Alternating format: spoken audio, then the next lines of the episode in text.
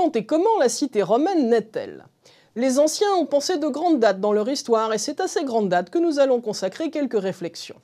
Ils ont pensé les origines de leur cité et ils les ont conçues non comme un processus lent, mais comme un moment fondateur. La date mythique de la fondation de Rome, 753 avant notre ère, n'est pas dans l'absolu totalement fantaisiste. Aujourd'hui, sur la base de la documentation archéologique, on date la fondation de Rome du 8e siècle et la période qui s'ensuit, appelée royauté, est d'une assez grande complexité institutionnelle. Rome n'est pas à cette époque autre chose qu'un bourg rassemblant plusieurs villages et gagnant progressivement sa suprématie sur le Latium. Le régime, qui est réputé être celui des premiers temps de la cité, est la royauté, et il n'est pas douteux que Rome ait connu des rois, même si ceux que la tradition fait connaître sont pour partie légendaires. Ainsi, les sources littéraires énumèrent-elles sept rois, couvrant théoriquement la période qui va de 753 à 509. Au cours de ces deux siècles et demi, se seraient succédés quatre rois latino-sabins, Romulus, Numa Pompilius, Tullus Hostilius et Ancus Marcius, puis trois rois étrusques, Tarquin l'Ancien, Servius Tullius et Tarquin le Superbe. À ces différents rois s'attache la mise en place de structures politiques, religieuses, juridiques, souvent bien postérieures. Mais on ne peut guère utiliser autre chose que la documentation littéraire qui fait place ici à de nombreux mythes. Rome est liée à un prince troyen, aîné, échappé miraculeusement des ruines de Troie en flammes, et dont les descendants règnent sur une cité voisine de Rome, Albe la Longue. Rome elle-même est fondée par un héros, Romulus, descendant du dieu Mars et d'une Vestale abusée. Romulus et son frère Rémus sont sauvés de la noyade dans les eaux du Tibre, comme Moïse avait été sauvé de la noyade dans les eaux du Nil par la fille de Pharaon.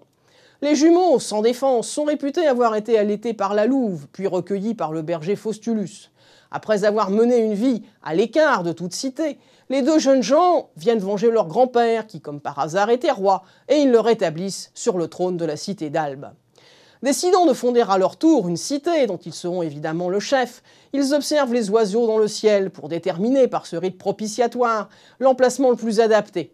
Mais les auspices sont ambigus. Un des frères voit six vautours, l'autre en aperçoit douze, les deux frères entrent dans la rivalité et leur querelle se résout par le meurtre fratricide de Rémus. La cité, dont la fondation est associée au crime de sang, se construit par le rassemblement des hommes, des hommes libres ou des esclaves, en tout cas une population exclusivement masculine à la recherche d'un lieu pour se fixer. Mais Rome doit, pour perdurer, assurer son renouvellement. Romulus et ses compagnons enlèvent les Sabines, jeunes filles de petites cités voisines.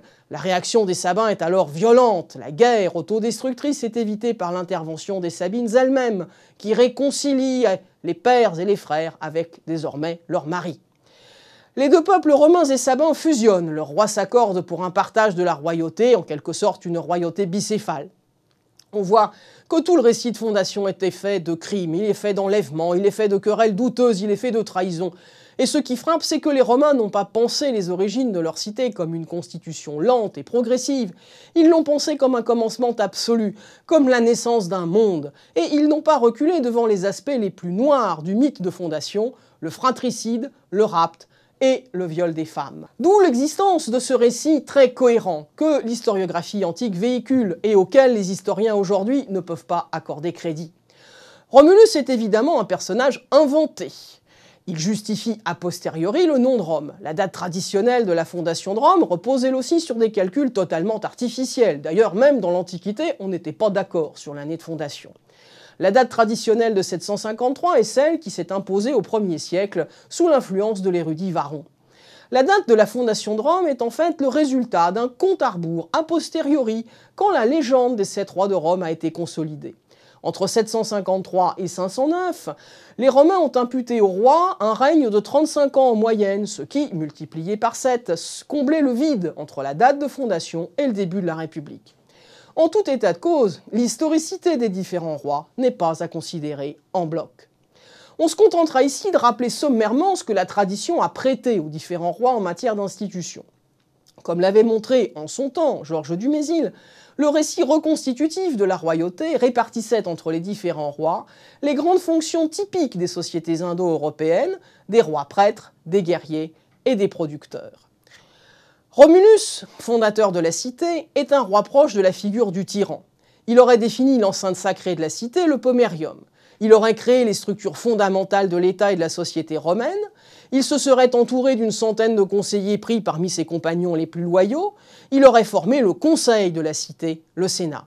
Ce sont ces hommes qui constituent alors les patresses, les pères, et c'est sous le règne de Romulus que se serait constitué le patriciat, forme primitive de la noblesse romaine. Exclusivement choisis parmi les membres des grandes familles, les gentes, les patriciens formaient une élite aristocratique, seuls reconnus aptes à exercer le pouvoir politique et à détenir les grands sacerdoces religieux. La gens constituait une unité sociale élémentaire fondée sur un rapport de parenté. Mais les gentes dépassaient le cadre de la parenté naturelle. Elles agrégeaient à elles des clients, c'est-à-dire des hommes libres, socialement dépendants. Ceux-ci avaient des relations fondées sur un système d'obligations et de services rendus, le patronus assurant la protection du client, par exemple l'assistance en justice, et sans doute au début la concession de parcelles agricoles. De son côté, le client devait s'acquitter de certaines corvées et sans doute accompagner à la guerre les membres de la gens. Romulus aurait également réparti la population en trois tribus, les Ramnes, les Tissiès et les Lucérès, qui représentaient la diversité ethnique de Rome avec ses éléments latins, sabins et étrusques. Numa Pompilius, dont les dates traditionnelles de règne sont 715-672, est un roi pacifique. Il est réputé avoir mis en place les principaux cultes et les grands sacerdoces, les pontifes, les flamines, les saliens. C'est aussi le roi auquel on impute la mise en place des cadres religieux de la cité. C'est lui qui aurait fixé le calendrier, qui aurait décidé des jours fastes et des jours néfastes.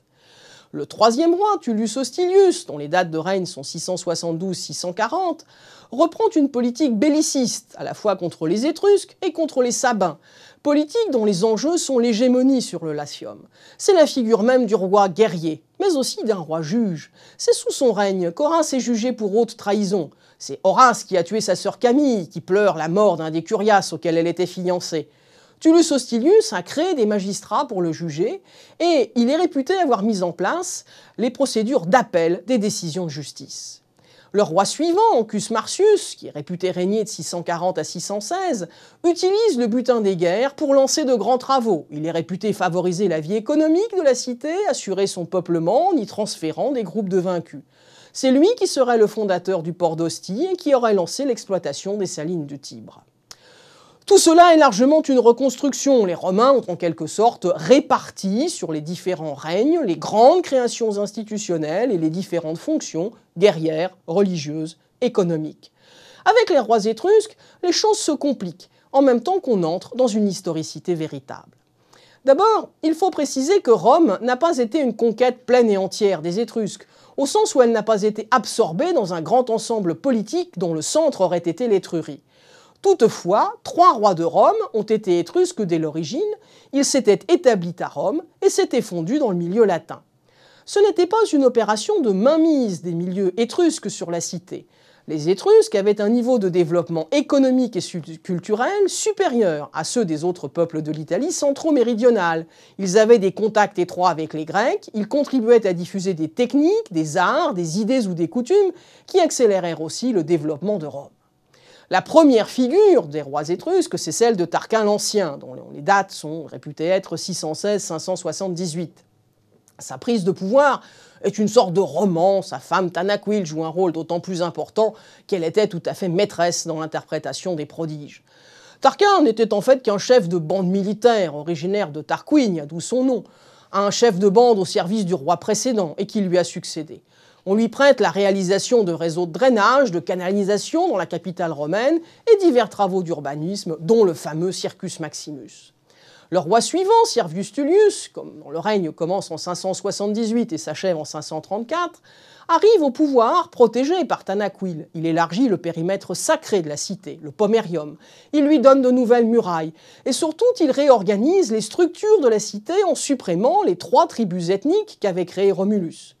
Servius Tullius est réputé avoir créé quatre tribus urbaines fondées non plus sur des critères ethniques, mais sur des critères géographiques. La tradition fait de lui une sorte de second Romulus, le créateur de ce que les modernes appellent la constitution servienne.